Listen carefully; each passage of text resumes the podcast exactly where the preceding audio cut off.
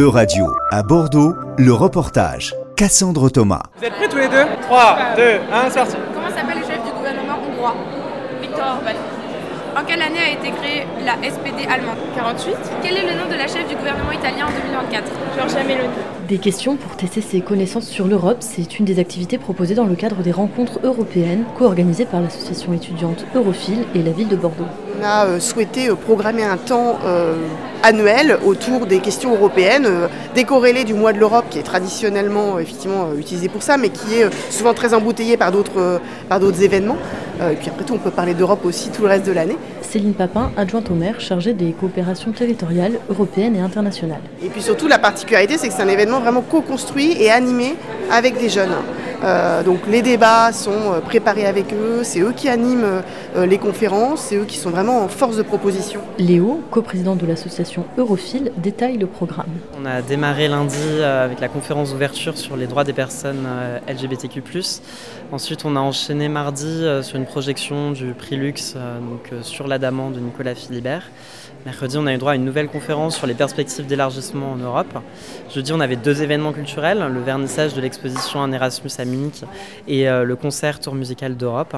Et enfin, on clôture cette semaine euh, avec la Nuit de l'Europe euh, au musée d'Aquitaine. Et puis, on a eu l'occasion aussi d'intervenir, de faire quatre interventions scolaires au cours de cette semaine, donc auprès de collégiens, lycéens et écoliers. Donc voilà, c'était très chouette aussi de parler d'Europe à ces jeunes bah, qui deviendront eux aussi citoyens européens. Et pour apporter un peu de fantaisie, à ces rencontres, des sketchs d'improvisation sur des thématiques européennes d'actualité sont proposés. À partir de demain, vous prenez ma place, vous négociez avec les verts, moi je gère vos vaches.